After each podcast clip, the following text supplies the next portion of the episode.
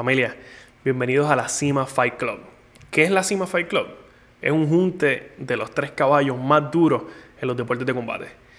Jared Vázquez, el Octagon Doctor. Eric Alexander, de Liga Combate. Y su servidor, Ángel David Castro, del Pugilato. Hoy estaremos hablando de diferentes temas. Vamos a hablar del Mount Rushmore de Dana White, de los mejores peleadores de todos los tiempos. Y vamos a hablar un poquito, en realidad un montón, del problema que tiene la UFC pagándole a sus peleadores. Así que no se lo pierdan. Esto es La Cima Fight Club.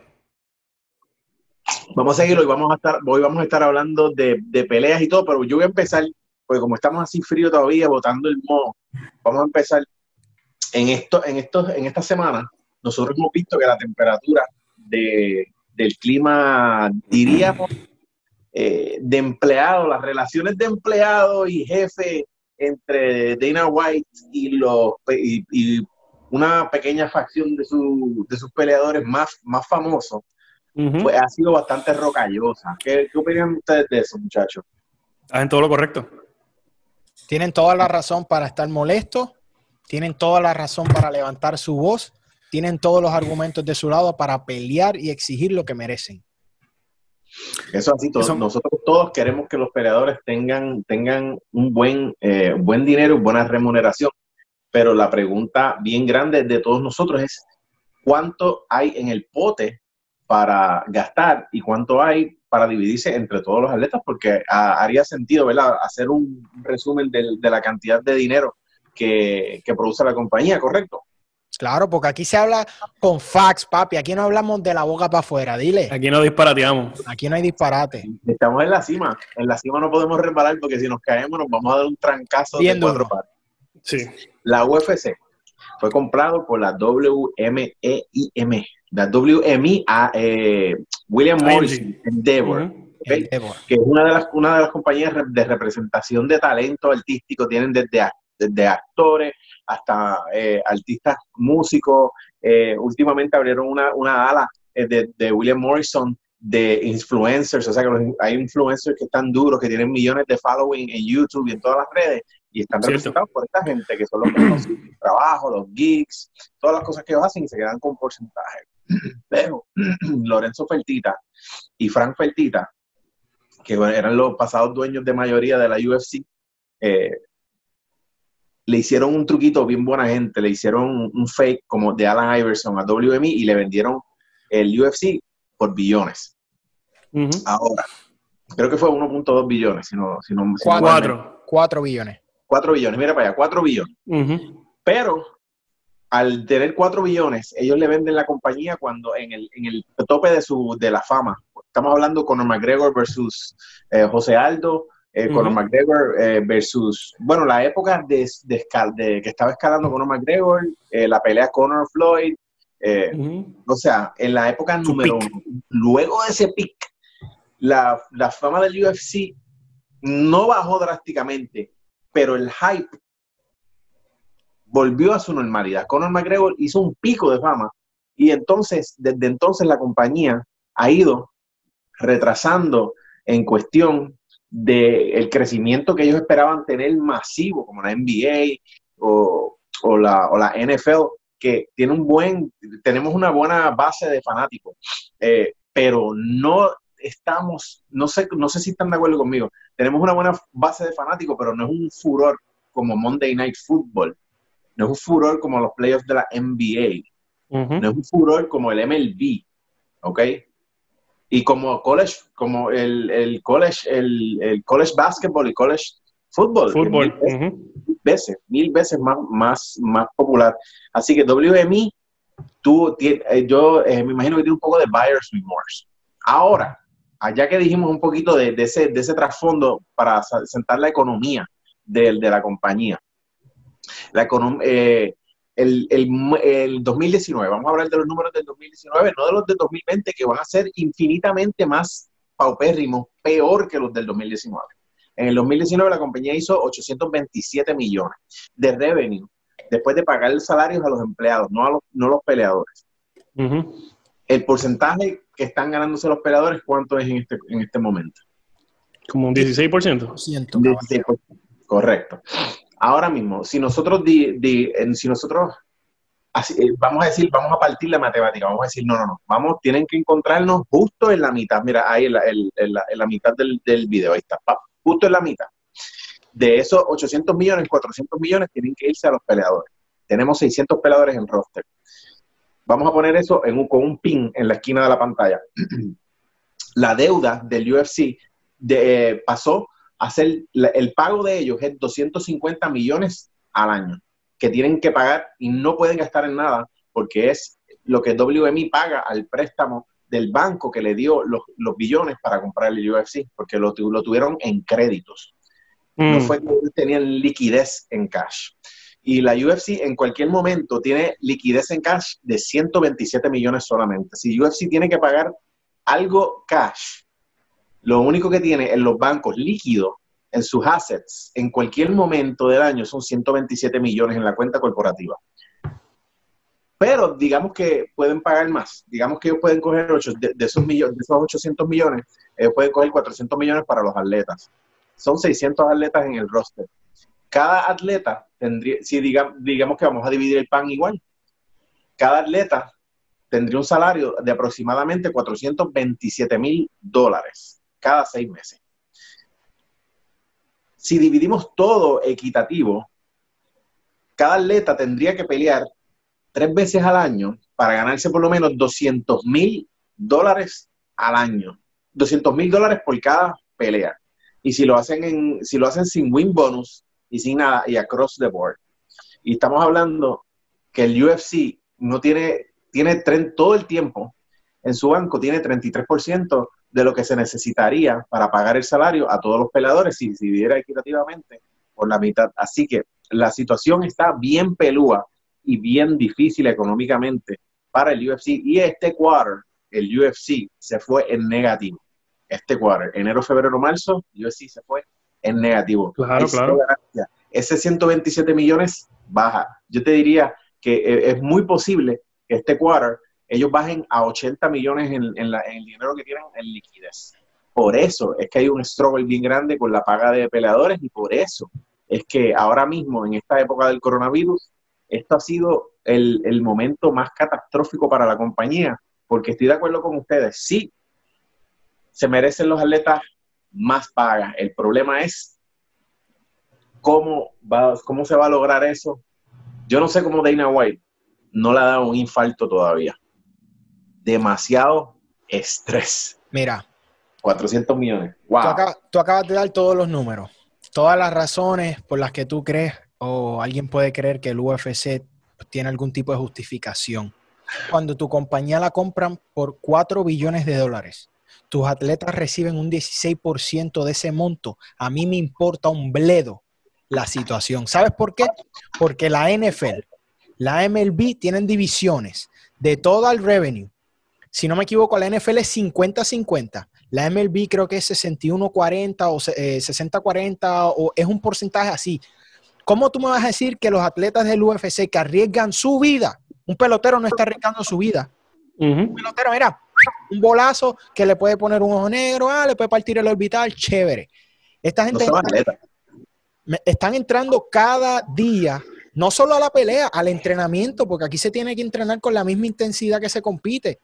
Y tú me estás diciendo que ellos merecen un 16%, a mí me importa poco, porque yo no estoy aquí para sentarme a hacerle los negocios al UFC. Para eso estaba Lorenzo Fertita antes, para eso está Dana White, que él busque la manera de resolver esa situación y pagarle más a los atletas. Yo entiendo, en este año, yo puedo entender que la compañía esté pasando por, momentos difíciles y que tenga dificultades económicas porque todos las estamos viviendo.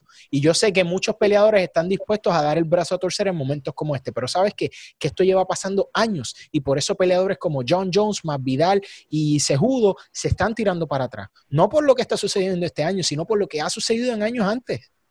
La pelea de McGregor y Mayweather se concretó porque McGregor jodió hasta el último momento y cuando vieron los números que tenían, ahí dijeron, ok, pero de menos esa pelea no se hubiera concretado. Los peleadores tienen que irse del UFC para poder buscar ese tipo de combate y esas mega peleas fuera del UFC. No, a mí no me importa si están en pérdida.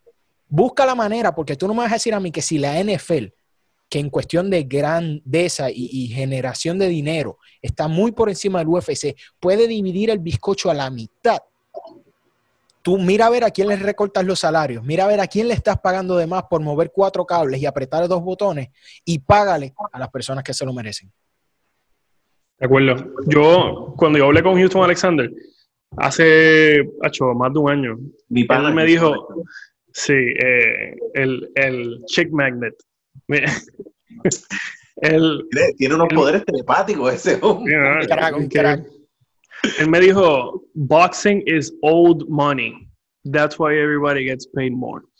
Yo entiendo que boxeo no hay una compañía de boxeo, eso no existe. Hay diferentes promociones, diferentes cuerpos regulatorios. A, Canelo no le importa el undercard. Y en undercard, en el undercard de Canelo en Dazón hay peleadores que se ganan mil dólares, mil y mil, mil quinientos y mil quinientos. Probablemente la primera pelea de. Sí, la primera pelea de, de, esa, de esa cartelera no, no se hace casi dinero. Y está mal también. Pero son. Horrible, un 10% de se ganan los boxeadores. Pero ¿sabes cuál es el problema? Que aunque tú estás dispuesto a coger esos mil, porque si tú sabes que tú eres bueno, eventualmente te va a tocar lo tuyo. Aquí no. Aquí tú puedes ser buenísimo y puedes estar cobrando 15 y en tu mejor momento puedes estar cobrando 45. No hay un precedente, no, hay, un precedente, de, no hay un precedente de subir. Por ejemplo, tú dices, ok, yo soy un 147, le gano ahora a Keith Thurman, le gano a Dani García, y si todavía mañana Paquiao está peleando, le gano a Paquiao y tengo 5 millones mínimo.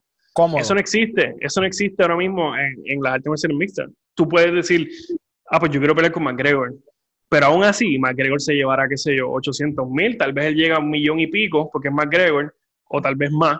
No estoy seguro cuánto fue lo que le pagaron. Él tiene, él, tiene, que estar entre los tres, por lo menos seguro. Tres millones pienso yo que seguro genera siempre. ¿Y cuánto se gana su oponente? ¿Cuánto se ganó? También. Ellos hacen ¿Cuánto se, cuánto se gana? ¿Cuánto se ganó Cowboy contra él? Cowboy no se ganó un millón de dólares. 200 mil dólares, caballero. 200 mil dólares. Sin derecho a pay-per-view. Para que lo sepan. Ahí está el problema.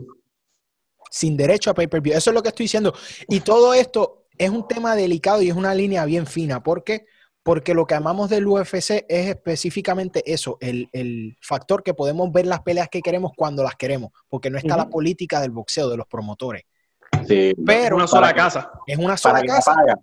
pero cuando viene a la paga, se forma un desastre. Para que la paga suba para todo el mundo, y esto es controversial, para que la paga suba para todo el mundo, las estrellas tienen que bajarse el salario, las estrellas máximas. Si tú eres, si tú eres este John Jones y tú quieres 10 millones y nosotros estamos peleando por igualdad de salario, John Jones se va a 10 millones, le baja el salario a, a Tito Monclova, eh, de Tito de Executioner Monclova, que va a pelear en el undercard este, creo que lo, en fútbol, en fútbol es bien interesante porque como hay menos juegos y la carrera de, un, de, los, de los atletas de fútbol es a la, la average es tres años y ellos tienen unos beneficios tan brutales porque el, la pensión del NFL. En pensión, exacto. Y, la forma que tratan a esos atletas, que les enseñan a, a, invertir su dinero, es verdad que hay muchos que son unos unos loquitos y se pasan, se, viven la vida de japero. Un rabo yuca. y son unos rabo yuca y, ¿entiendes? Pero es que, ¿sabes cuál es el problema, Yare? Que tú dijiste algo que en mi opinión, o sea, y no es que está mal, no es lo que yo me refiero. Yo no quiero igualdad de paga. Yo quiero paga justa. Sí. Porque tú, yo no puedo justificar que John Jones cobre lo mismo que Chito Vera que un undercard. No, Aunque Chito está, Chito está llegando a un buen nivel. No, Chito, no, no me refiero al nivel de pelea. Que pero no es una superestrella. Exacto. Hasta que Sean O'Malley lo parta como crayón, pero sí. Okay, como crayón de Kindle. Tú, tienes, una, tienes unas declaraciones bien, bien al garete. Cuando tengamos a Chito aquí, se lo va a tener que decir. A mí lo que me preocupa es que esa no es la primera vez que ya usa la frase, párteme como crayón. Eso es lo que a mí me preocupa. a lo que yo me refiero es pago justo no es lo mismo. Porque el UFC puede, puede incrementarle el salario a los más bajitos sin tener que pagarle una ridiculez y puede pagarle más a sus estrellas. Yo no estoy pidiendo que le dé 10 millones a Jones. Yo te estoy pidiendo que si Jones te pide 5 o 6, tú se los puedas dar porque los tiene. Que busques de dónde tienes que recortar, busque y vamos, el UFC no le da ciertos beneficios, pero le da otro, por ejemplo. Hace un tiempo en adelante, tan pronto tú firmas con el UFC, el UFCPI está abierto para ti todo lo que tú quieras. Tú puedes ir a hacer todo tu campamento y esa gente corre con todo, que está maravilloso. Y les voy a decir algo. una de las compañías de boxeo más grandes, que es Rock Nation, no es de las más grandes, pero es de las más prominentes y que de JC, que JC es un billonario. La compañía de Rock Nation, yo trabajé para ellos en tres carteleras. La cartelera donde peleó Aro con Daniel Twitch Franco, que él tuvo el sangrado en el cerebro. Y yo fui el médico que lo atendí. Rock Nation no le envió ni un email a la familia de los Franco. No les donó nada de dinero para la recuperación de Daniel y ni no tuvieron la decencia de ser ser humano, ir a visitarlo al hospital, cuidarlo, decirle esto, o sea que el boxeo es inferior completamente al approach que tiene la, UFC.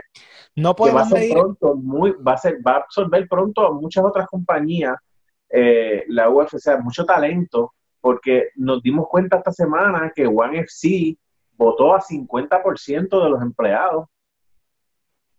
Mira, no podemos medir al boxeo por Rock Nation, porque Rock Nation firmó a Miguel Cotto, a Dusty Harrison, y tan pronto Miguel Cotto se retiró, desaparecieron. Ellos no son una promotora de boxeo, ellos son gente con mucho dinero que trataron de invertir en un, en un nuevo negocio, están buscando lucrarse como hace toda persona de negocios, y como promotores de boxeo son un desastre. Miguel Cotto ya cargaba el nombre, Miguel Coto conoce el negocio y lo que se llevó a cabo con Miguel Coto era porque él tenía el conocimiento y su equipo de trabajo sabía cómo manejar la situación. Fuera de Miguel Coto, miren Dusty Harrison, el boxeador de, Washington. De ese chamaco no se escucha nada. Un chamaco que por muchos años sonó como un sólido prospecto. So, yo no quiero medir y comparar al boxeo utilizando a Rock Nation porque me parece que no. Porque tenemos ejemplos como Top Rank, como Golden Boy, que han tenido, por ejemplo, cuando murió el ruso eh, Dadashev. Maxim Dadashev. Dadashev. Ellos han corrido con muchas cosas. Esa familia está bien. A esa gente le han dado mucho dinero. So, no quiero compararlos en ese sentido. A lo que me refiero es, como tú dices, sí el UFC te da beneficio, pero no vayamos lejos. Tim Silvia hace una semana posteó que se, los, los crews que le pusieron aquí después de una de sus peleas en el UFC se están saliendo de la piel, están como podridos y le están perforando, se ven ya la marca y el UFC le estaba ignorando los emails. Él no está pidiendo que lo hagan millonario, él le está diciendo, mira, mano, ¿me pueden arreglar esta cuestión? Como que los tornillos se me están saliendo. Y en esos momentos el UFC hace como que, eh, ya tú no eres un peleador activo. En la, en la NFL tú te retiras y te duele un brazo y te arreglan las piernas si quieres. Es que si la pelea fue bajo el banner de UFC, tienen que cubrirlo porque fue una pelea de ellos. Entiendo yo. Claro que sí. Eso es lo que hace sentido. Claro que sí. Y ahí es donde el UFC se pone sketchy. Y es lo que yo digo, mano. Sabemos que estamos en un momento difícil. Nadie te está quitando el guante de la cara. Pero, ¿en dónde estás botando el billete tú? Porque 4 billones no es. Mano, no estamos hablando de 4 billones. Más el deal con ESPN. No estamos incluyendo el, el deal de ESPN en esto más el Reebok deal. O sea, estamos hablando de tres deals bien lucrativos para el UFC y dónde está ese dinero.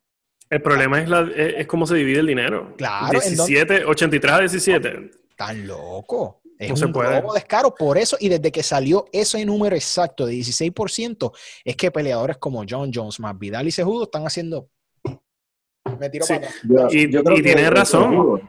Sejudo y John Jones y más Vidal, yo creo que la compañía los debió recompensar en esos momentos que ellos quisieron, eh, que, ellos, que ellos están pidiendo, debieron haber darle algo, porque ellos son también, más Vidal, más Vidal eh, no aceptó la pelea de Guzmán porque su valor como peleador iba a bajar drásticamente y el problema que tienen los peleadores es que el valor de ellos es bien variable.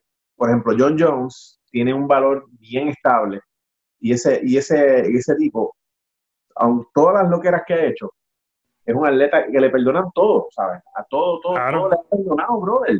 Todo. Mira lo que salió en, en, Twitter de Chris Delia, de una cosa, y la gente como los cancelan así. Y John Jones tiene el poder de su fanático y el poder del talento que tiene, que él, ese hombre por poco mata a una mujer embarazada y se va huyendo. Y todavía tiene fans, brother.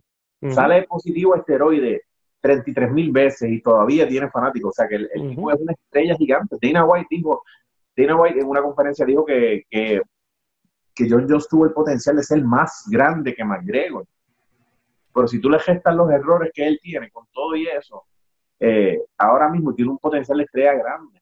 Que él, que él le, debieron haber rascado ese, ese itch un poquito mejor para que, para que pudieran silenciar, porque ahora esto, esto crea una, esto crea entonces una, un, como una incomodidad en, en, lo, en, los, en, los, en las personas, eh, en los fanáticos, en, obviamente, en, ¿cómo se, las personas de la prensa están ahí, igual que nosotros estamos hablando de esto ahora.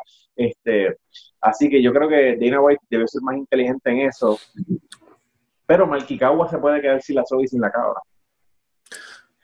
Marky tiene, tiene bastante de la culpa también por, por estar filmando gente a 10 peleas corridas también. Eh, como hace, ¿cómo es que le llaman a la rata? ¿Cómo es que se llama él? Este? Ali. Ali Abdelaziz.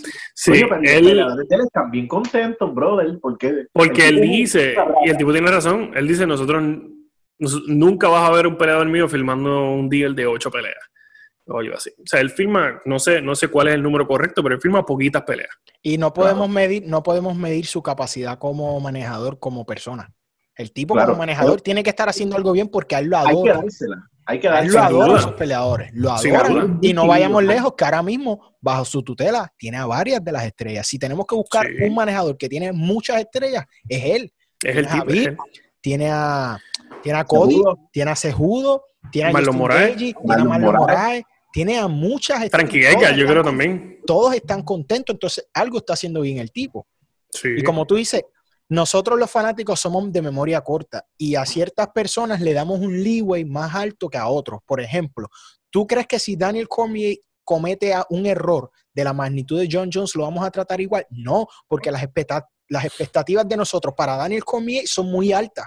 Es un caballero, es un tipo que se expresa bien, se comporta bien y nosotros no vamos a tolerar que él haga eso. John Jones lleva tanto tiempo metiendo la pata que ya la gente espera cualquier cosa y como lo quieren ver pelear, se lo van a perdonar. Lamentablemente, sea bueno o no. Yo no estoy de acuerdo con que lo sea así, pero es la realidad en la que vivimos. El tipo, como tú dices, por poco mata a una mujer, se puede meter. John Jones puede ir a una conferencia de prensa y meterse perico en la mesa si lo dejan y no pasa nada. Lo mismo está sucediendo con Conor McGregor. Le metió un gancho a un señor loco. Un viejito. A un, viejito le metió un, un gancho de Conor McGregor en una barra, loco. Y, nosotros, la gente estaba haciendo memes con el viejo. La gente estaba haciendo memes. ¿Me entiendes? Si, solo que los fanáticos que están viendo esto comenten. Si Daniel Cormier le da un puño a un anciano en una barra, ¿cómo, lo van, a, ¿cómo lo van a tomar ustedes? Lo que pasa es que tiene que ver con cuán bueno es John Jones. Es mejor. Eh, John Jones es arguably, para muchas personas, el mejor de todos los tiempos. Claro. Y, John se va a recuperar mejor en el de este desastre que más vida, el que más vida. Aunque más vida no le que es un personaje, pero el valor de, John Jones relativamente, eh, no sé. Sí, no sé cuál es el valor de, no, no, sé quién es la mayor figura latinoamericana en la UFC para el mercado hispanoparlante. No sé si es más Vidal. No creo que, sea más Vidal. Tiene que ser más Vidal porque antes de más Vidal lo era tal vez Caín Velázquez, pero Caín Velázquez ya se retiró. Yo pienso que es más Vidal porque Henry Sejudo no lo es. Lamentablemente no, es Henry Sejudo. Porque, y es lo que yo estaba hablando con otras personas recientes. El wave de más Vidal viene a raíz de Exatlón. Él desaparece del UFC donde ha tenido una carrera fría y caliente. Cierto, cierto. Se va a Exatlón, un show que ve todo Latinoamérica fielmente se sientan en las casas a ver ese show, se enamoran de la persona. Cuando se enteran que es un peleador de UFC, ¿sabes que Vamos a seguir al tipo. El tipo vuelve de Exatlón y empieza a noquear gente como cosa loca. Y de repente el tipo hace ¡boom! Y es de las, más, de las estrellas más grandes. Y lo sigo diciendo, bajo Conor McGregor está más Vidal en cuestión a estrellato ahora mismo. Porque está en el wave de su momento. No quiere a Darrentil, quien estaba. Al no quiera a Darrentil, te ganas el respeto de toda Europa. Toda esa gente que la traga a Darrentil. Vienes acá, Funky Ben todos los fanáticos de la lucha libre sólida te, van a, te la van a dar. Entonces tú eres latino, tú tienes bien. Leon Edwards, que le metió a Leon Edwards caliente. exacto, le metes a Leon Edwards en su casa, no te arrestas. soda. Y después vienes acá, llamas a Nate Díaz y le das lo suyo a Nate Díaz en el Madison Square Garden mientras Canelo está esperando que tu pelea termine para, para él subir al cuadrilátero. Hermano, eso nunca se había visto. Lo que él hizo en poco tiempo está de locos también. Y como tú dices, el error de Dana no fue porque Dana se metió él mismo en esta situación. Si él los hubiera compensado de poquito en poquito, ellos estuvieran contentos. Pero cuando tú siempre pulseas en las negociaciones hasta el último momento y después ellos te piden un poco y tú no das el brazo a torcer, esto es lo que sucede. Pero si tú lo hubieras, porque a última hora a Jorge Masvidal le ofrecieron lo mismo que le ofrecieron para el combate ante Nate Díaz para enfrentar a Usman, pero se lo ofrecieron a último momento, por eso él dijo que no. Entonces, sí. son patales de abogado del UFC a última hora. Mira, ofrécele lo mismo que le diste a Díaz. Sabemos que en una pelea con Usman la tiene bien apretada, bien sí, no creo que gane. Él, va él, va a tratar de maximizar sus ganancias por, como dice él, una derrota ante Usman, aunque sabemos que Usman no te cocota tu stock, pero te baja ese aura del bad motherfucker. El tipo que le mete mano a cualquiera. Entonces el tipo está tratando de maximizar sus ganancias. Y ahora mismo yo sigo diciéndolo, más Vidal es el tipo con más opciones en el UFC ahora mismo, porque se pueden quedar con Colby Covington, sería tremenda pelea, puede volver a pelear. Esa es la pelea, esa es. Esa es la pelea. Si el UFC le da la gana de irse al garete, la pueden, lo pueden poner a pelear con McGregor por el simple hecho de cómo va a ser la promoción. Pero la pelea es Colby. Y hay, la pelea debe ser Colby. Hay historia. Y es una pelea que él puede ganar. Y hay un, hay un libreto de lucha libre brutal. Eh, Colby es un super Donald Trump, son más Vidal hispanos. Claro. Aunque más Vidal es super supporter de Trump, no sé si lo sabían. Él es, él es bastante right wing, pero él no es vocal como, como él no es un personaje como Colby.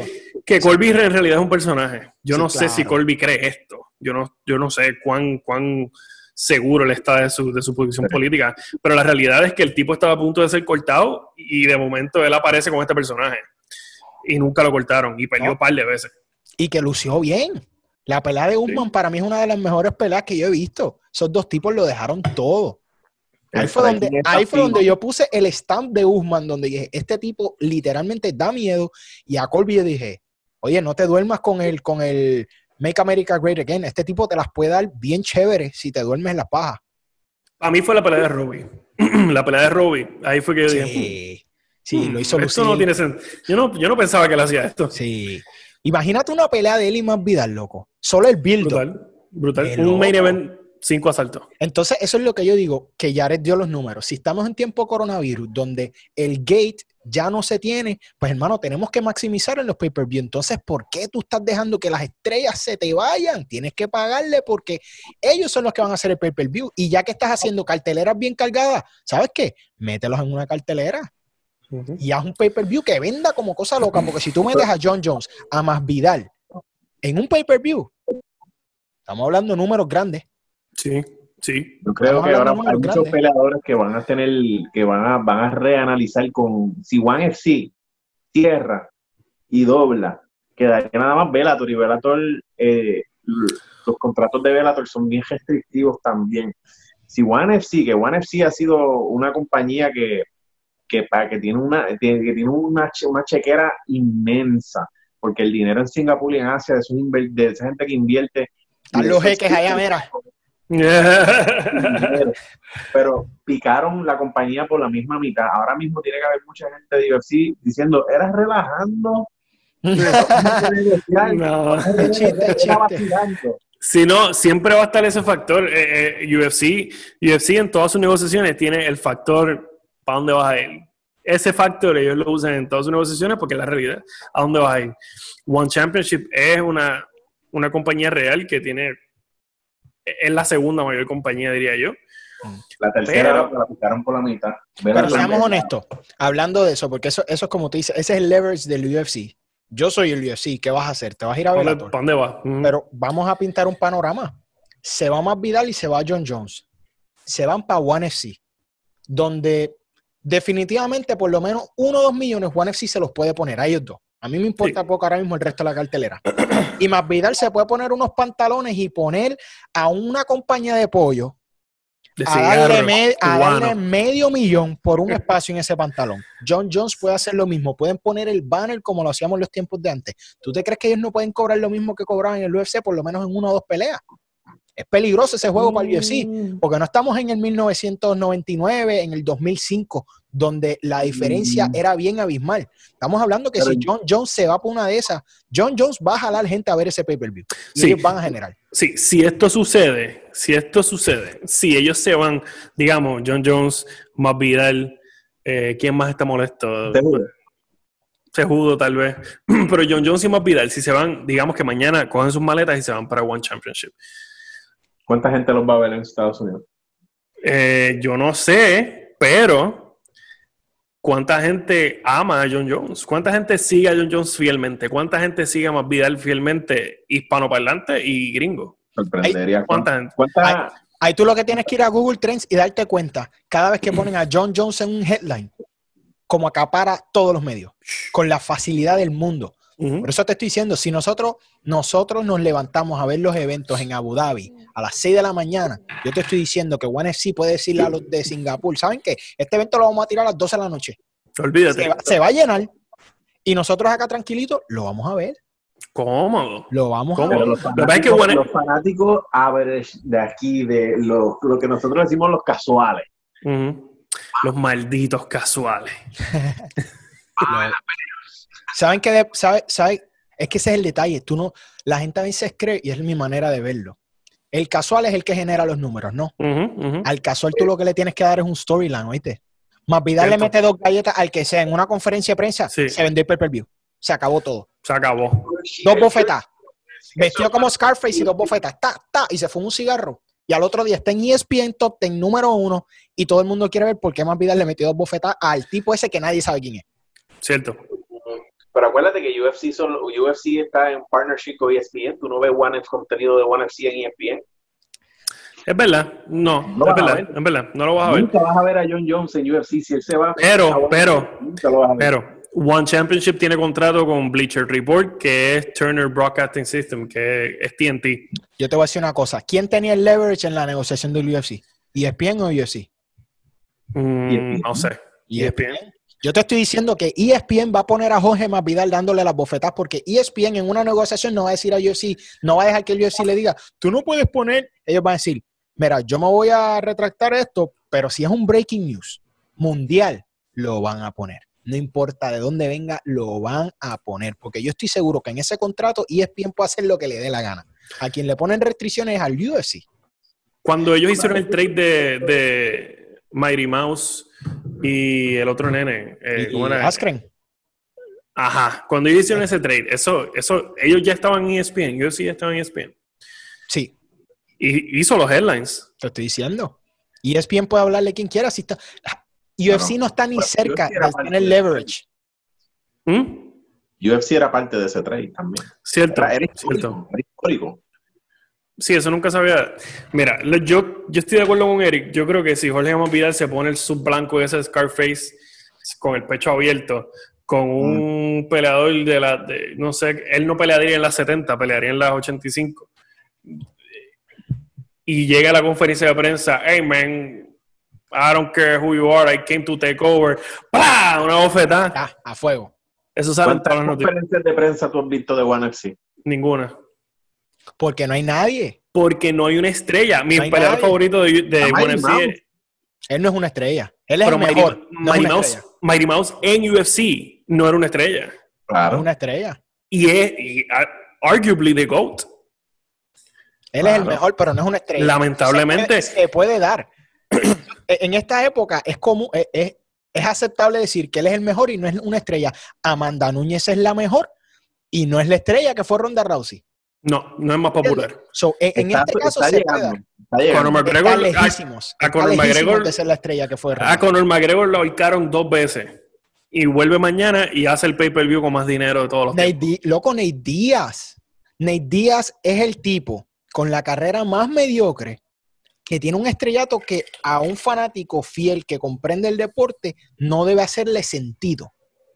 Nate Díaz es un tipo duro, aguerrido y que sabe dar lo de él, pero vamos, en todas las peleas duras de su vida solo dio el palo con McGregor. En todo el resto, pero el tipo sabe hablar. Sí, se vio bien con. A mí me gustó su pelea con Michael Johnson, su pelea con Donald Cerrone. Los que ven, los que ven como una superestrella, eh, como, como digamos este McGregor o algo así, no iba a hacerlo nunca. Claro. Hasta que dio el palo con McGregor, porque es que fue. Se alinearon los planetas. Se alinearon los planetas a la perfección para todos ahí. Y Dana lo dijo. De McGregor nos hubiéramos olvidado de él.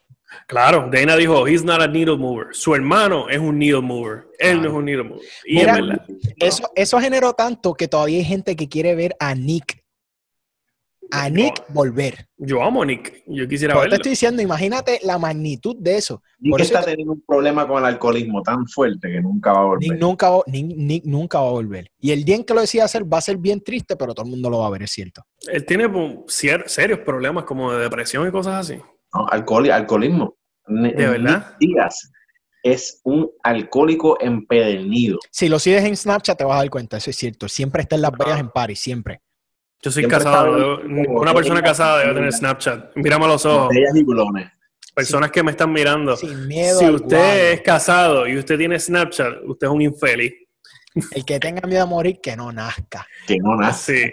Eso dice todo el mundo. Eso dice todo el mundo hasta que su esposa se viste y se maquilla a Pila Walgreen. este, hablando de lo de más vida, la otra razón por la que yo creo que él tiene la capacidad de hacerlo es que tiene una estrella, tiene una historia que más nadie tiene en el UFC. Estamos hablando de un tipo que viene del backyard wrestling, que es fácil de vender. El tipo viene de la cepa de Kimbo, el tipo peleaba en backyard. Es el varas que todo el mundo imagina cuando piensas en un peleador de MMA. Un tipo que te da una oferta y la, te la quiere dar y se va caminando porque no le importa. Ese es Jorge Masvidal. Y es, está en un momento. Es real. Ese promovible. Porque obviamente el factor de él, él no tenía ese, ese factor promovible. No tenía las victorias de high-end para poder promoverlo y darle el push. Ahora las tiene. Y ahora es que el UFC debe estar apostando todo a él. ¿Por qué? Porque cada vez que McGregor quiere pelear, McGregor que está pidiendo 5, 6, 7 millones. A Jorge tal vez le das 2, 3 y el tipo se queda tranquilo. Entonces tú tienes que empezar a apostar a ese tipo de personas hasta que Jorge se llegue al nivel de McGregor y viene con el próximo. Pero no lo están haciendo. Entonces, yo no quiero decirle al UFC cómo hacer sus negocios, pero sí le puedo decir que no lo están haciendo de la mejor manera. De acuerdo. Yo estoy de acuerdo. No, y ¿cuánto más tiene que pasar para que dividan equitativamente el dinero? Tienen que irse los peleadores. Esto que está sucediendo tiene que continuar y subir o sea, sea la unión, o se tienen que ir de la compañía para que el gancho que sienta al, costado el UFC diga, espérate, tenemos que cambiar las cosas. Ya no es lo mismo que antes. Estamos hablando que el UFC sigue con el mismo modelo de pago que, que diseñaron en 1900 y pico. Mira, ¿sabes qué? Quita el show win, dale un flat rate y deja los bonos por pelea. Súbele. Esa cosa tan sencilla, porque no olvidemos, te están dando 15 por show, 15 por ganar, pero si le estás dando los 30 de, completo, independientemente, oye, ya todo el mundo va a estar más contento, son 15 mil que él sabe que están de este lado. Pero cuando tú haces un campamento, tú eres pobre, soy yo, vamos a poner que soy yo. Yo tengo un 15 mil show, yo tengo que pagar eh, el campamento, manejador, todos esos porcentajes. No tengo sponsors a menos que sean por fuera del UFC. Yo perdí me terminan tocando porque hay peleadores que lo han dicho, terminan, cuando pagan todo, terminan con 6, 7 mil dólares. Pero imagínate si yo hubiera tenido 30. Estuviéramos hablando, yo tuviera casi 20 mil. 15 mil dólares más te, dan, te dan y te dan un respiro. No tienes ese. Y, y si le di una pela al tipo y se vio bien, tal vez tengo la posibilidad de meterme un 50 extra. Ese tipo de cosas son pequeños cambios que incentivan y, mantienen contento al peleador como empleado. Pero a veces yo veo eso 12-12, loco, 24 mil dólares, en serio. No tiene sentido. No hay nada. Entonces, si te partiste el tobillo dos días antes de empezar el campamento, ¿sabes qué? Tienes que sacarlo de tu dinero. A ese nivel. Eso es culpa de los fans también, porque a los fans, desmadren a esto en los comentarios. No nos metan a mí, Ángel. A mí, los fans. a menos que sean los de Ponce. Si son fanáticos de Ponce. Le gusta lo, lo, Hay volumen. Hay tres, tres, tres fight cards al mes. Si tú, en vez de hacer tres fight cards al mes, haces un fight card al mes, tú puedes pagarle más a los peleadores. A todo el, a todo el card. Maybe. No sé, es que, es que sigue siendo un problema de, de, dividir el bizcocho equitativamente. Un volumen, bien grande. Estamos hablando que cada, cada pay-per-view son 12, 12 peleas aproximadamente. Vamos a, vamos a redondearlo a 10 por cuestión de matemáticas. Soy médico, yo no soy ingeniero para sumar aquí. Estamos hablando que son 20 peleadores que hay que pagarle este, tres veces al mes. O sea que son 60 salarios de peleadores al mes. Eh, si tú picas eso, y pones una, una, pelea, tú, podrías mantener un roster y, votar por lo menos 200 peleadores y cerrar una clase de peso. Yo creo que se podría dar más salario. Pero también, por ejemplo, si nosotros decimos, ok, pues vamos a cerrar el PI, vamos a cerrar, y hay un PI, y vamos a cerrar las oficinas de UFC en Asia, las oficinas en Inglaterra, vamos a enfocarnos, vamos a hacer más grassroots en Estados Unidos y hacer una sola pelea pues entonces el fanático pierde interés y tú pierdes este como que los hardcore vamos a vivir por esa cartelera porque vamos a estar de cato arrastrando este, todos los meses eh, se pierde el volumen, se pierde la capacidad de tú invertir. Si decimos, ok, pues mira, UFC tiene una, una oficina de, de, relaciones públicas, eh, vamos a cortar el dinero de usada. No hay que, no vamos a tener usada porque usada está gastando millones y millones y millones de UFC al año y vamos a dejar que sea el Wild Wild West. Vitor Belfort sale por ahí. Vitor Belfort has entered the chat. Obrigado, obrigado. Obrigado, doctor Jared. Pero es que, Jared, estamos hablando de cosas más complicadas. Sí. Una sola cosa eliminar y empiezas a poner a todo el mundo más contento. ¿Por qué Chuck Liddell y ellos estaban más contentos? Porque ellos no tenían un Reebok que lo que le daba era 3 mil dólares por pelea. Déjalo que se ponga los pantalones que quieran y que tenga los sponsors que quieran y ya tu bolsillo se aliviana. Porque ellos están generando un poco más de allá. si, tú, si tú le tiras un lowball, ¿sabes qué? Tienes más posibilidades de que el peleador te diga, ¿sabes que Voy a coger estos 10 mil porque me estoy echando 25 con este sponsor y 32 con el otro. Y ahí el peleador también se enfoca más en subir su marca para que los sponsors estén dispuestos a pagarle el billete. Yo Pero ellos mismos se han metido en ese hoyo. Yo entiendo lo que ellos quieren hacer. Yo entiendo lo que ellos quieren hacer. Yo entiendo que ellos quieren hacer que la liga se viera más fina, que se viera todo uniforme estéticamente. Eso fue claro. Lorenzo para venderlo.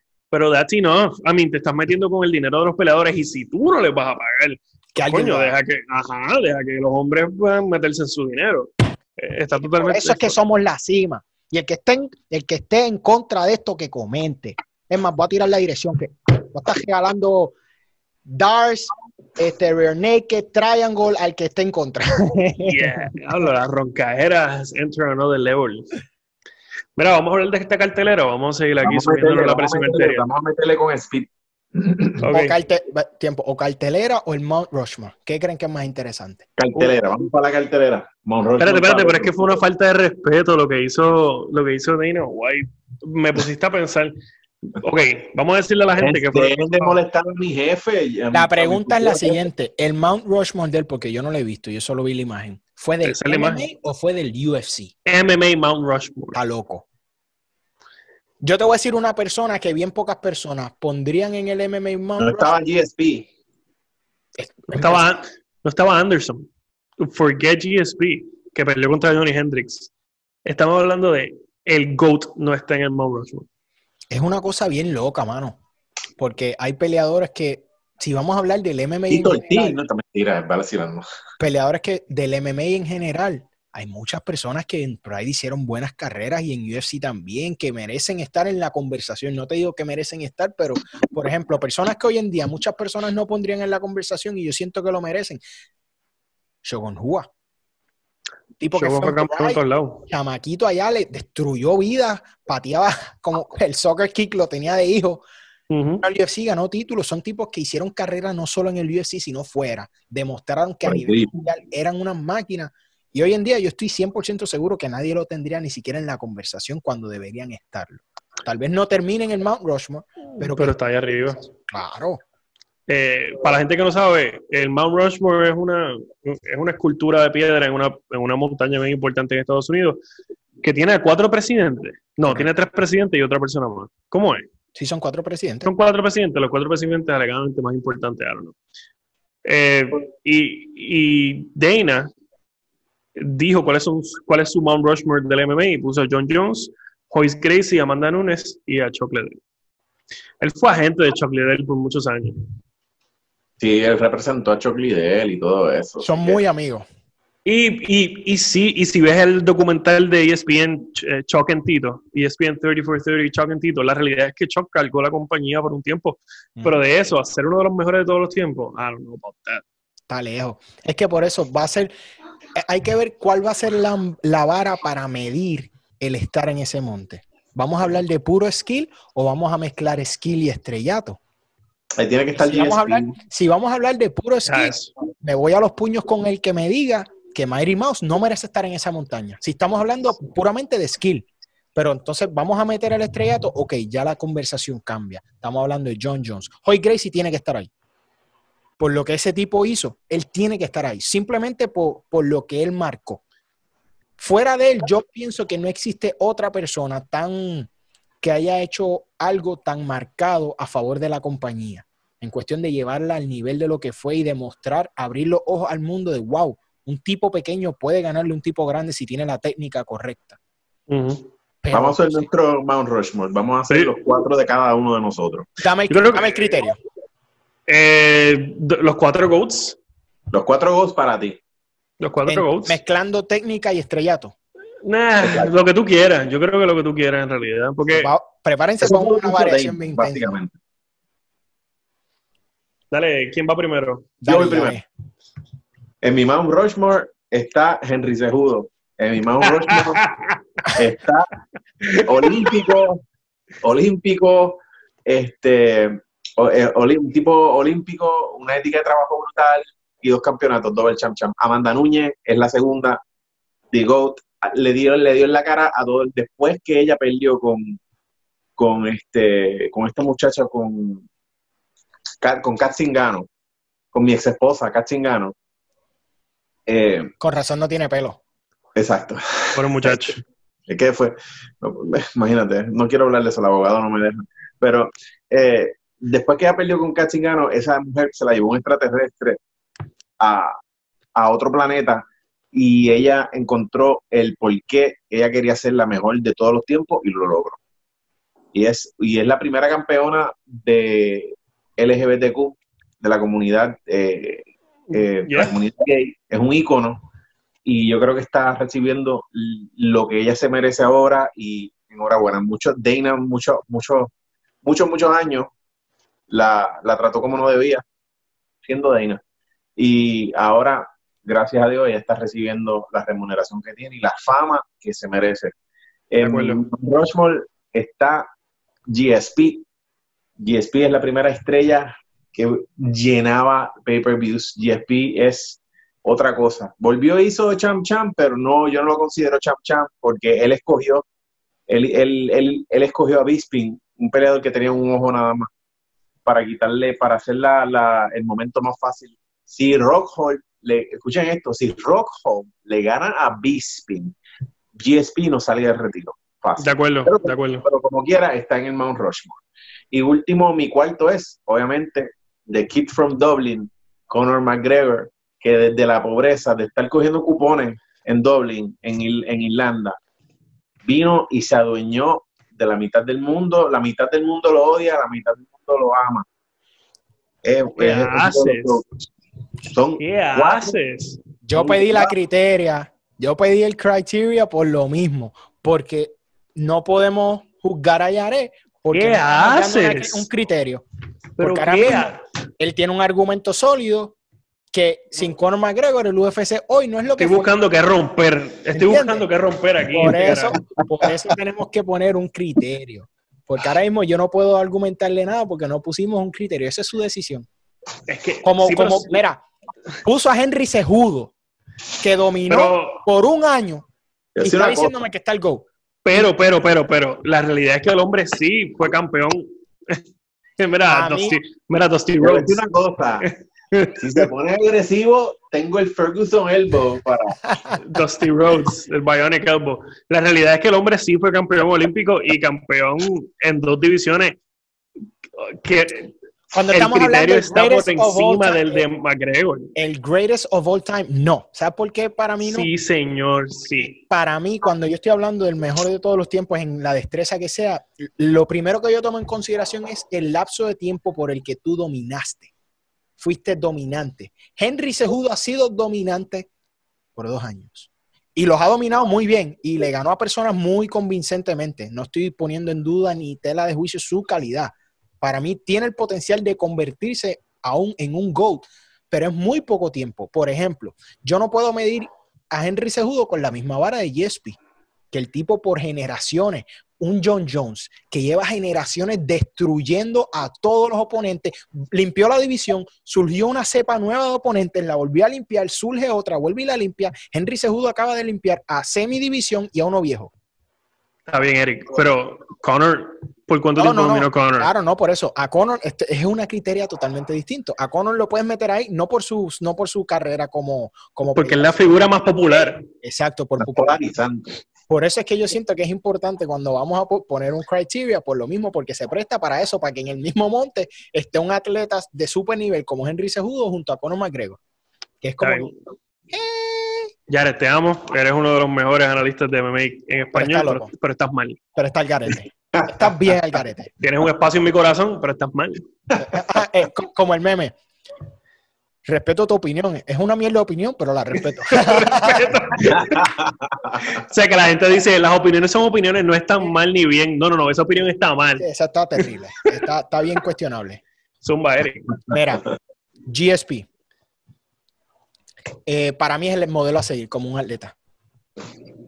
El tipo se expresa bien, tiene una vida ejemplar, eh, su trabajo en el octágono es impecable, perdió, volvió a recuperar. A mí me, encanta cuando yo hablo de un GOAT, me gusta que el GOAT tenga derrotas, no me gusta GOATs que estén invictos porque no sabemos de qué están hechos cuando están en el piso. Matt Serra no queda a GSP, GSP vuelve y le da lo suyo. Corrido. sorpresa de la vida. Para que ah, tenga lo suyo. Eso fue un desliz, chévere. Anderson Silva, lo mismo. Dominó de visión los últimos años, está el asterisco de, los PEDs, pero ese asterisco lo tiene todo el mundo de esa generación, so no podemos tomarlo tan en consideración. Amanda Núñez, por todas las razones que dijo Yare, yo no pienso que está siendo compensada de la manera que merece. Para mí merece mucho más dinero de lo que genera, pero ya eso es otra discusión. Y el último es es alguien que nadie va a esperar que yo lo ponga, pero siento que no recibe el, respeto que merece. Alistair Overeem. Yo pensé, señores, brother, con esto terminamos este episodio de la Cima Fight Club de hoy. Gracias por nada. Porque el tipo. No, no, no. Son 21 años de carrera. Demasiado. Es el tipo, para que los que no lo saben, cuando Reebok paga, cuando Reebok paga, es el atleta en el UFC que más genera por la cantidad de peleas que tiene. El tipo dominó diferentes compañías, otra destreza en el kickboxing, hizo aquel salto y todavía es considerado uno de los mejores. por esa sencilla razón, sé que no tiene el título en el UFC, sé que está ese asterisco, pero se lo tengo que dar ahí. Ese cuarto spot es el más que obviamente está tan variable, negociable ese cuarto spot, pero por el momento se lo quiero dar a él. Eh, Alistair campeón en K1, el Grand Prix del 2009, del 2010. Era un monstruo. campeón de Pride, campeón de Strike Force, campeón de Dream. Una bestia. No va para el cielo por ganar la World Harris, ¿sabes? Papá Dios lo vio y dijo, ¿qué estás haciendo, Dream? No le das A mí me parte el alma eh, la era en la que vivimos, donde la gente olvida, somos de memoria muy corta y los casuales se ponen a ver un evento y me, envenena verlos hablar de Alistair Overeem sin tener conocimiento de lo que es o quién fue, lo que significa. Lo demuestra. lo demuestra porque mira esa pelea de, de Walt Harris, él estuvo en peligro en el primer round. Es verdad que el referee le echó la manito, eh, dándole break que se recuperara pero un, un veterano que es tan duradero, brother. Eh, eso es lo que a mí me sorprende. Él no debería tener la tolerancia de golpes que él todavía tiene, porque um, este tipo es un monstruo, Engano es un monstruo, pero vamos, se mete a pelear todavía con tipos frescos, jóvenes, y todavía he está his ground. Un tipo que ya ha enfrentado lo mejor y ha cogido golpes de todos colores, tamaños, sabores, de, todo. Entonces tú dices, wow, este tipo es un fenómeno. Eh, eh, es que eh, obviamente hay un hay asteriscos ahí. Claro. Porque en algún momento él fue Ubering y la gente que ve a Alistair Ubering ahora, el cuerpo que tiene ahora, y ven el tipo que ganó el Grand Prix de K1 en el 2009-2010, no es la misma. El tipo que le ganó a Brock Lesnar en UFC. Solo piensen en el peso que él empezó a pelear. 190 eh, libras, algo así, era un tipo bien liviano. Un mediano, ese tipo era flaco, tenía un físico y pueden buscar la foto, no estoy mintiendo, un físico bien similar al de Israel Adesanya, un poquito más Bien lanky, sí, bien largo. Bien largo y flaco. Y de repente sale Uberin, que yo tenía pesadillas con Uberin. El tipo era un monstruo. Era un tipo enorme. Como vemos ahora en Gano. Y diría yo que más grande, porque el, el, trapecio era todo. El tipo era una máquina. Sí, es que en Gano se ve natural. Sí. Overeem, era evidente que no. Overeem parecía un, un, experimento del servicio secreto de los Estados Unidos. Lo, lo, único más anormal que yo he visto, digo, he visto muchos anormales, Bobby Lashley, gente así, pero el otro anormal en el mismo mundo de este, del combate era Bob Sapp. Pero Bob Sapp, Bob Sapp, eh, Bob Sapp es el número uno, highest monster PD of all time. Ese tipo lo hicieron en un laboratorio. Tú te inyectas la orina de Bob Sapp y te ponen grande. Bueno, eso es algo que tú haces en tu intimidad. Chévere. No, no, yo te estoy hablando de lo que puede pasar. no, ese tipo, ese tipo, yo. Bueno, pero es que esta es la historia de Pride, y para no desviarnos mucho, eh, ¿cómo era que se llamaba este? Eh, Ay, se me olvidó. Eh, eh, el peleador que, que, es japonés, que fue al show de Joe Rogan un par de veces. Eh, y él hablaba de Edson Inoue. Edson Inoue. Ah, Edson Inoue, yeah. Yeah.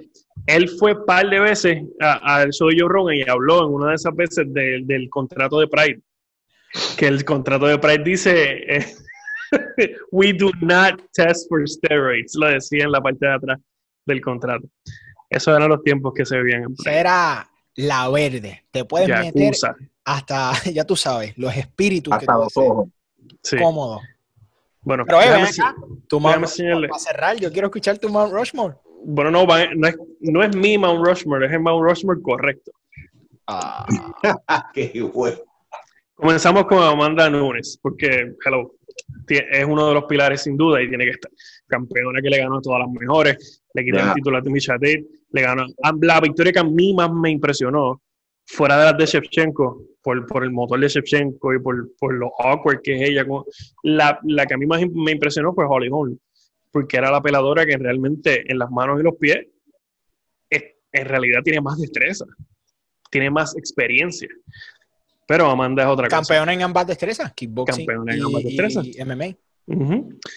Y ganarle a todo este chorro de gente y eventualmente ganarle a Chris Cyborg, que por 10, 12 años fue la GOAT, intocable, nadie quería pelear con ella, pelea, el campeón en todas las divisiones, en todas las compañías, Strikeforce, Elite XC, Invicta, Bellator, UFC.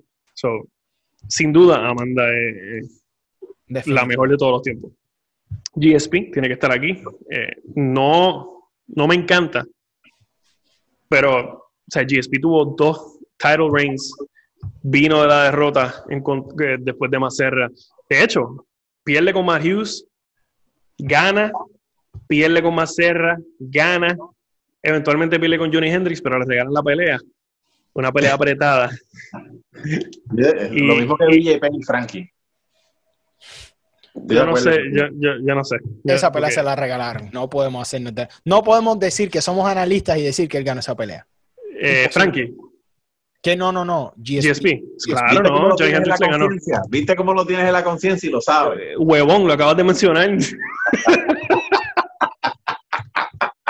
sí, caballo, Frankie Edgar, le, Frankie Edgar le gana de 100 veces que peleen Frankie y BJ. Frankie le gana 150. 200. Ahora le gana 200 porque BJ está, es un desastre ahora, pero. Bueno, por en su pick. Es que lo cogió en el tiempo indicado. Anyways, GSP tiene que estar ahí obviamente se hizo, como hizo Eric, se hizo campeón por segunda vez. Ya en, sí se hizo campeón, pero en realidad Michael Bisping si la comisión te deja pelear, pues te dejó pelear. no importa si tienes un ojo o tienes siete. Si la comisión dijo que, tiene, que puedes pelear, pues pelea. Exacto. Eh, no debe ser excusa. Pero obviamente no. La pelea con Anderson nunca se dio, que era la pelea que queríamos ver. Estaban una división al lado de la otra. Él eventualmente vino a las 185. Yo creo que hubiese sido prudente que no hubiese sido la pelea contra Johnny Hendricks, hubiese sido una pelea en la 185 contra Anderson. Pero nunca se dio esa pelea. Pero GSP tiene que estar ahí. Como dice Eric, él es todo lo que tú quieres en un atleta. Llenó todo, a cualquier lugar, a cualquier coliseo o parque o, field que tú lleves a GSP en Canadá, lo va a llenar. Y en la gran mayoría de los lugares que lo lleve. Eh, es Khabib, para mí, eh, Khabib no es mejor luchador que él en una lucha, en, en una pelea en las 170 libras. Yo entiendo que GSP gana. Su estilo aplastante. No nunca lo habíamos visto antes en ese peso. Tal vez más Hughes, pero GSP era, tenía más dimensiones, añadía cosas a su, a su repertorio. Entrenaba, él no era un peleador que se basaba en la lucha, pero entrenaba con los mejores luchadores rusos para poder tener mejor lucha. Entrenaba como gimnasta, un normal. Él tiene que estar ahí. Podemos decir que es el primer peleador completo de MMA. Yo me atrevería a decir que sí en ser well-rounded. Mm.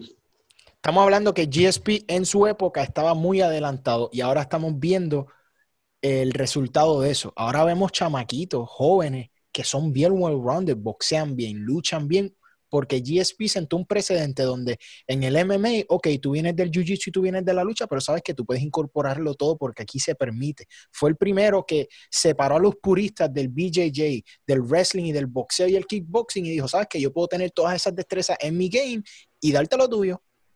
Yo me atrevería a decir que él fue el primero más completo.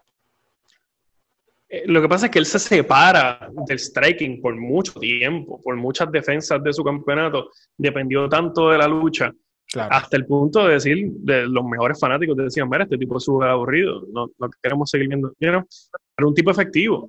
Él sí, él no quedó un montón de gente al principio, pero no sé, se enamora de la lucha, no sé qué pasó, a lo mejor el striking de los demás era superior, podemos decir que adquirió muchas herramientas que no tenía al principio.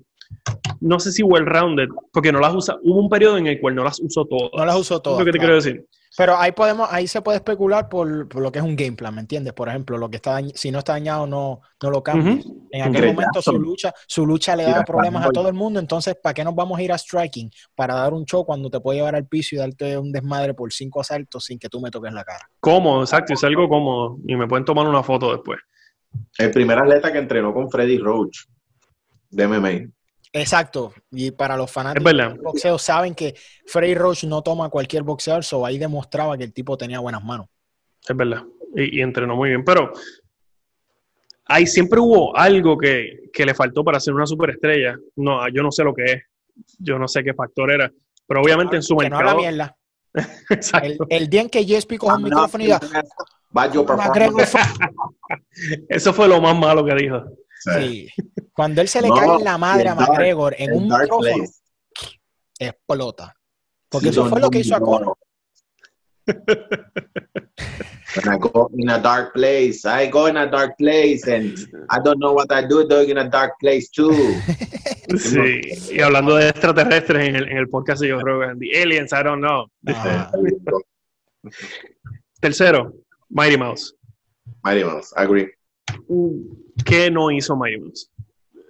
El, ¿Cuántas? Eh, exacto. ¿Cuántas eh, defensas tuvo corridas de su título? Nueve, algo así, no recuerdo. ¿Cuántas fueron competitivas? La que perdió. Es, una cosa ridícula. Todavía, yo nunca voy a olvidar. Y yo, yo voy a tener que empezar a grabarme cuando yo veo las peleas, para cuando suceden momentos esos clásicos, uno tener un, yo quisiera poder volver a ver mi cara cuando él hizo el armbar en el aire a Ray Borg. Yo todavía estoy tratando de procesar cómo tu mente entre un octágono, que eso tiene que ser algo bien caótico, tu lapso de pensamiento debe ser bien corto. Él dijo, ¿sabes qué? Voy a brincar y le voy a hacer un armbar en el aire porque yo soy Mary Mouse. Cómodo. Qué cosa ridícula, o sea, la técnica de él, todo nosotros que apreciamos el boxeo también, su ángulo, movimiento de cabeza, los level changes, que es algo que yo le admiro mucho a GSP. Para mí era el rey en los level changes. Él estaba aquí, de repente bajó un cambio y te tiene en el piso sin que tú puedas hacer nada. Es, es perfecto, es el peleador perfecto para mí. 11. 11 defensas corridas. Otro nivel. Otro nivel.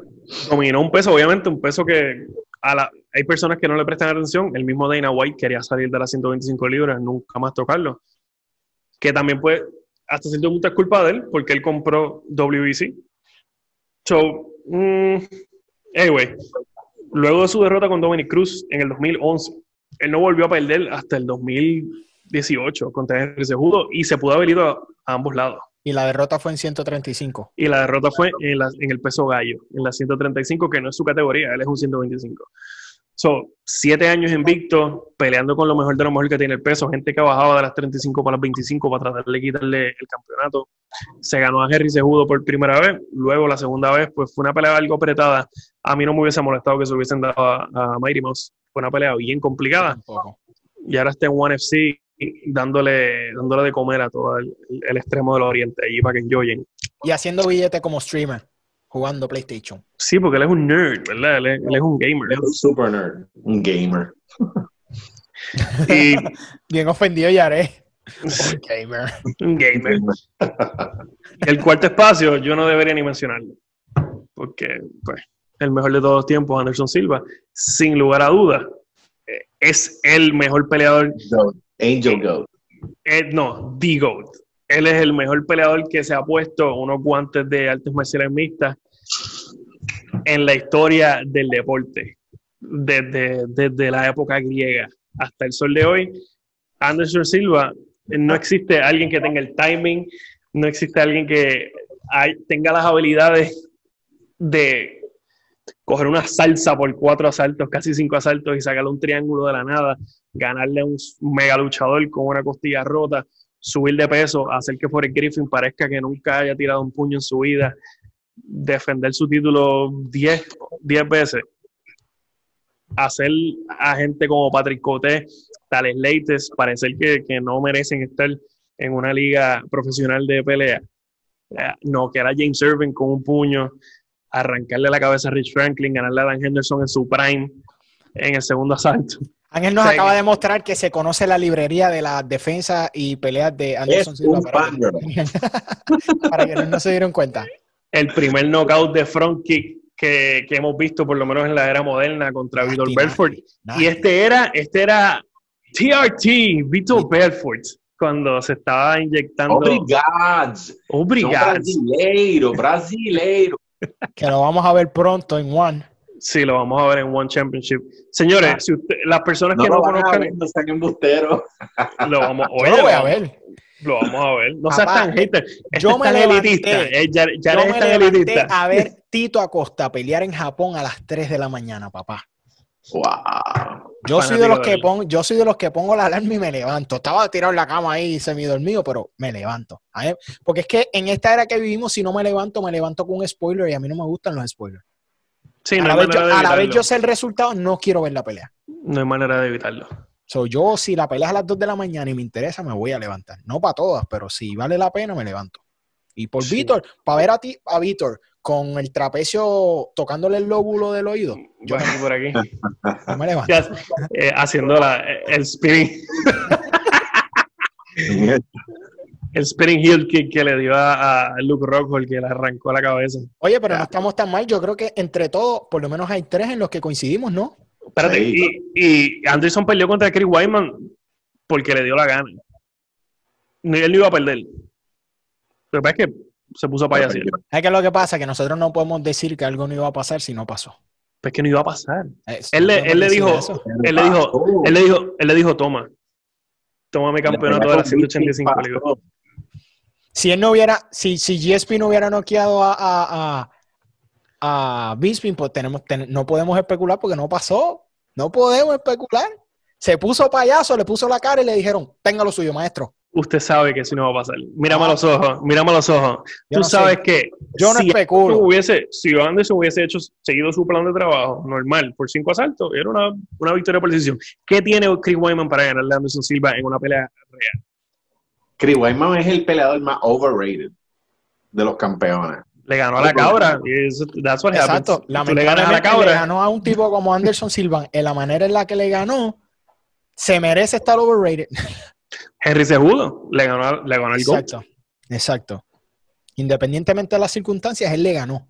No podemos, porque entonces si vamos a hablar ah, siempre de las circunstancias, es campeón, un debate es campeón, Es campeón, es campeón, pero este del, el, el, el, campeón que ha tenido una este, una caída, porque si esperamos, si alguien le gana a Anderson Silva dos veces, la primera vez lo noqueó, porque si tú haces una payasada es un movimiento que tú conscientemente aceptas hacer. Y un campeón que hace una payasa y lo noquean, se merece que lo noqueen, así que no es el campeón y perdió su faja.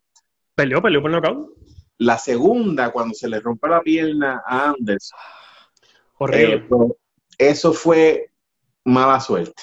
Pero también fue buena técnica de checking de kick. Que va a pasar, estoy esperándolo las fracturas de piernas distal en el tobillo van a pasar más este año a la vez que el MMA coja velocidad. ¿Por qué? Porque la gente está con el calf kick ese, con la patada esa baja. y eso va a partir. Apúntalo. Vuelvan a este clip del video. Mira, este, este clip ahora mismo lo está poniendo en el futuro, Ángel, en un video. En ese video que están viendo ahí arriba de esa pierna rota, porque yo lo predije. Cierto. El pitonizo. el pitonizo. Qué toma. I told you so. Ahí está la fractura. Yo pienso que dentro de todo estamos en un en una gama bien cercana sobre lo que pensamos que es el goal para todos nosotros. Siento yo que todos tenemos un spot que es negociable, pero por lo menos tres son casi no negociables por lo mismo. Amanda tiene que estar ahí. So, GSP, Silva, eso son, son personas que tienen la carrera, tienen los atributos para, estar ahí y, no debe ser algo tan negociable. El último spot, pues, ahí está el leeway. Sí, hay dos tipos de Mount Rushmore, el incorrecto de Dr. Jared y el correcto que es el mío. Si un Mount Rushmore tiene a Henry Sejudo, es incorrecto. Sí, definitivo. No, no, no encuentro ningún universo en el que debería estarlo con lo que ha hecho hasta ahora. Porque yo tuve esta discusión con, Gabo por Twitter. Saludos a Gabo si está viendo el video. Saludos a Gabo. Porque él me estaba diciendo que él era el GOAT en general. Y yo le digo, mira, yo entiendo. Porque él me dice, él es el Combat GOAT, no el MMA GOAT. Yo, pero es que ganó una medalla olímpica chévere, ganó títulos en dos divisiones, le ganó a gente, pero en ninguno de los dos ha repetido lo suficiente, porque una medalla olímpica es algo gigantesco grandísimo. Pero ¿sabes qué? Si me la repites, ahí estamos hablando de otra clase. Cuando estamos hablando del Go, si él va a ser el Go general, tiene que ser el Go por lo menos en uno de los dos destrezas y no lo es. Clarissa Shields. Jordan Burroughs está muy en la lucha que Henry Sejudo. Y hay personas que ni se saben su nombre. Entonces, si Jordan Burroughs viene a la lucha y gana título en dos divisiones, ¿qué pasó con Henry Sejudo? Jordan Burroughs ganó al MMA. Exacto, exacto, al MMA. Si entra al MMA y gana título en dos divisiones, ¿qué pasa con Henry? Porque ya Jordan Burroughs tiene mejores atributos, mejores uh que él. Entonces, me cuesta, sin que tenga una carrera más larga, ponerlo en esa conversación. No es quitándole méritos, no es quitándole talento. Henry nos ha callado la boca a todos. Pues, de acuerdo. Un talento increíble, una ética de trabajo suprema a la gran mayoría, pero le falta tiempo y cancha. Yo quiero, que, venga, que él venga y destruya esta cepa, que le gane a Aljamain Sterling, que le gane a toda esa división, a todos estos chamacos nuevos que, son buenísimos, buenísimos, y que él les gana a todos convincentemente y se tira para atrás, y ahí ya tú puedes empezar a darle más respeto y decir, coño, el chamaco barrió la división. Y tal vez si se atreva a subir, si él suba a 45 y él le gana a un tipo como Volkanovski, yo me tiro de un puente. Yo no estoy diciendo Muy grande. pero tenemos que ser realistas. Es lo mismo que pasa en el boxeo. El que Lomachenko sea el mejor ahora mismo no quiere decir que él suba 140 libras o 147 y le gane uno. Eso es imposible porque hay limitaciones. Hay limitaciones que son físicas. Y él, se juda bajito. Cejudo es bajito en las 135. En las 35. A Cejudo en un octágono con un tipo como Max Holloway, que fuera de campamento pesa casi 200 libras. ¿What? Yo tengo una foto, yo conocí a Max en Las Vegas. Yo estaba en esa foto en 180 y Max me dobla el tamaño. Era una cosa que no podía comprender. Max es gigante, papá. Max es Él es bien largo, él es bien grande. No sabía que, llegaba a pesar tanto. Sí, es bien pesadito. Por eso es que Max no puede. ¿Por qué tú crees que cuando estaba cortando peso para la pelea con Javi a última hora estaba slurring las palabras? Él le, estaba yendo mal. Él es pesado. Él es bien pesado. Y, él lo, ha dicho, su dieta es para el culo. Cuando él está fuera de campamento, come hasta piedras si lo dejan. Eso te resta tanto, brother. Claro, y nosotros tenemos precedentes en boxeo. Hay, hay personas fuera de serie que lo han hecho y hay personas fuera de serie que también han lucido mal. Durán, Durán subió de peso y se dio lo de él con todo el mundo, pero llegó el momento en que ya no era lo mismo. Perdió contra todo el mundo en las 47. exacto, porque cuando ya llega un nivel, tú, no es que no tengas el... Roy Jones, Roy Jones no, Roy Jones es un tipo. Espérate, pero eh, no existe. no hemos visto otra cosa como Roy Jones. Exacto, Roy Jones no puede entrar en esta conversación, pues Roy Jones le dio lo de él a todo el que le pusieron de frente en la Él era la cabra, él era el GOAT. En su momento él era el GOAT. Le gana a Antonio Talbert, un Bernard Hopkins joven. Con una velocidad ridícula en cualquier peso. Le gana a, no quise decir a Antonio Talbert, a, este, a Lights Out, a James Tony en su peak. Le gana a James Tony. Le falta el respeto. Le, falta el respeto y lo señala. Un tipo que no usaba el jab entraba con un gancho de izquierda, que eso cualquier maestro de boxeo te va a decir que está mal. Sube a los pesados y esquipió la, la, categoría crucero, porque en verdad no habían chavos, pero ese ganaba cualquiera de los cruceros. Sube de la heavyweight a pesado contra John Ruiz. Y se lo gana porque era John Ruiz. es que te resta. obviamente no, él no se iba a ganar a más nadie. Yo no sé, yo no recuerdo quién era el campeón en ese momento fuera de John Ruiz. Pero el tipo era competitivo en cualquier, en cualquiera división. Por eso no, es el mismo caso. Pero vamos, Henry Sejudo tiene todo en su contra. vuelvo y te repito, si él hace, con que él lo haga, ya se gana todo mi respeto. Con el simple y mero hecho de que él se atreva a meterse un octágono. Y claro, que él menciona a Volkanovski porque Volkanovski es de los más bajitos de las 145. Claro, es que es, que es el campeón. Es que es el campeón. claro, pero ya, bueno, no quiero entrar a temas futuros porque ahora viene la revancha y ahora es que se pone esta jodienda bien, bien interesante, que le van, yo pienso que los planes a Cejudo se le pueden aguar, porque la pelea de Holloway y Volkanovski fue cerrada, so... Sí, fue una pelea bien incómoda, pero que se... ¿Tú pensaste que... ¿Tú piensas que Max ganó la primera? No, no. No, no, no. no, Max fue, bastante evidente. Fue cerrada, pero él perdió. Pero fue evidente. pero fue lo suficientemente cerrada como para que no se ha descabellado pensar que él puede ganar la segunda. Sí, es que Max tiene esa mala costumbre como los, como los peleadores de Muay Thai que cogen el primer, el primer asalto de vacaciones. Exacto, y eso. Y es un slow starter. Y Volkanovski es un motor. No, y se mueve muy bien y no, no dejó que entrara en ritmo, porque cuando Max entra en ritmo se acabó la noche. Sí. Se acabó. Esa pelea contra Brian Ortega. Preguntar a Ortega. Qué clásico. yo le estaba enseñando a mi esposa cuando él le cogió las manos a Brian y le dice, mira, tú te cuadras así. O sea, tú sabes lo loco que tú tienes que La falta de respeto. Lo algarete y decirle, ¿sabes qué, papi? Coge las manos, súbela aquí, aquí, toma y toma lo tuyo. Es que está bueno. Es como cuando es similar a Nick Díaz y a, o a Nick Díaz eh, en, su flow. Cuando entra en ese flow que es como la arena movediza, que tú tratas de. y él ya está en su flow, ¡pap! Y sigue. Es saber lo que va a pasar y verlo mientras sucede ante tu ojo. Lo que pasó con Brian fue increíble, loco. Para mí esa pelea fue lo de él y la de Aldo. no ha perdido. No ha, peleado más desde esa pelea. Ver, ver cómo él destruyó a Aldo y a Max Holloway con calma. Y tú veías que él seguía apretando y, el oponente no tenía break. Y tú lo seguías ahí y tú dices, wow, pero ¿qué va a pasar aquí? Y con Brian fue evidente porque el tipo también tiene corazón. Y pues, el tipo iba a estar ahí hasta, hasta que lo mataran. Sí, esa pelea con Dustin Poirier fue innecesaria. Hermano. Innecesaria es el único evento que yo he visto live. Nunca había ido a un evento live, so yo estaba starstruck, lo, tengo que admitir. No, sin duda. Pero ver eso en vivo es algo inolvidable. Y pensar que mi primer evento live, yo, yo vi a Desaña Gastelum, Poirier Holloway. Una noche llena de violencia. perfecto, fue una noche perfecta. Y como se escuchaban los golpes de Dustin Poirier, cada vez que le daba Max, yo decía, ¿de qué está hecho Max? Era innecesario. Yo creo que le restó, yo creo que le restó años de carrera, sin duda. perdió bastante.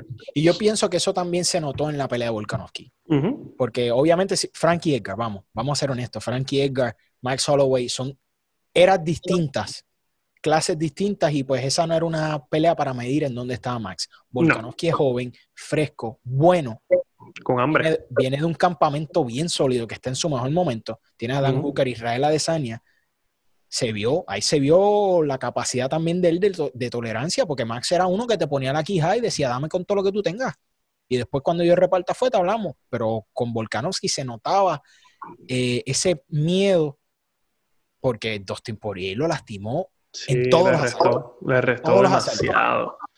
Le restó. Yo hubiese parado esa pelea en el eh, al final del cuarto asalto. Eso es un episodio que quiero hacer más adelante, específicamente eso, aunque no sea tan largo, hablar sobre esa mentalidad de en el boxeo y en los combates en general sobre cuándo se debe de tener un combate, por qué y cuándo se debe dejar seguir. Porque hay combates donde tú dices, no la pares, pero hay combates donde tú dices, tenías que pararla. Porque, por ejemplo, Anthony Smith hace casi un mes tenían que pararlo. Sin duda. Pero yo no tenía un problema si a Dominic Cruz lo dejaban seguir con Henry Sejudo. Hay hay peleas y hay peleas, ¿me entiendes? So, es un tema que me parece interesante y que las personas que están viendo este video comenten si les parece bien, que en un futuro lo podemos tocar. Y Yare, obviamente, es el especialista en esa situación.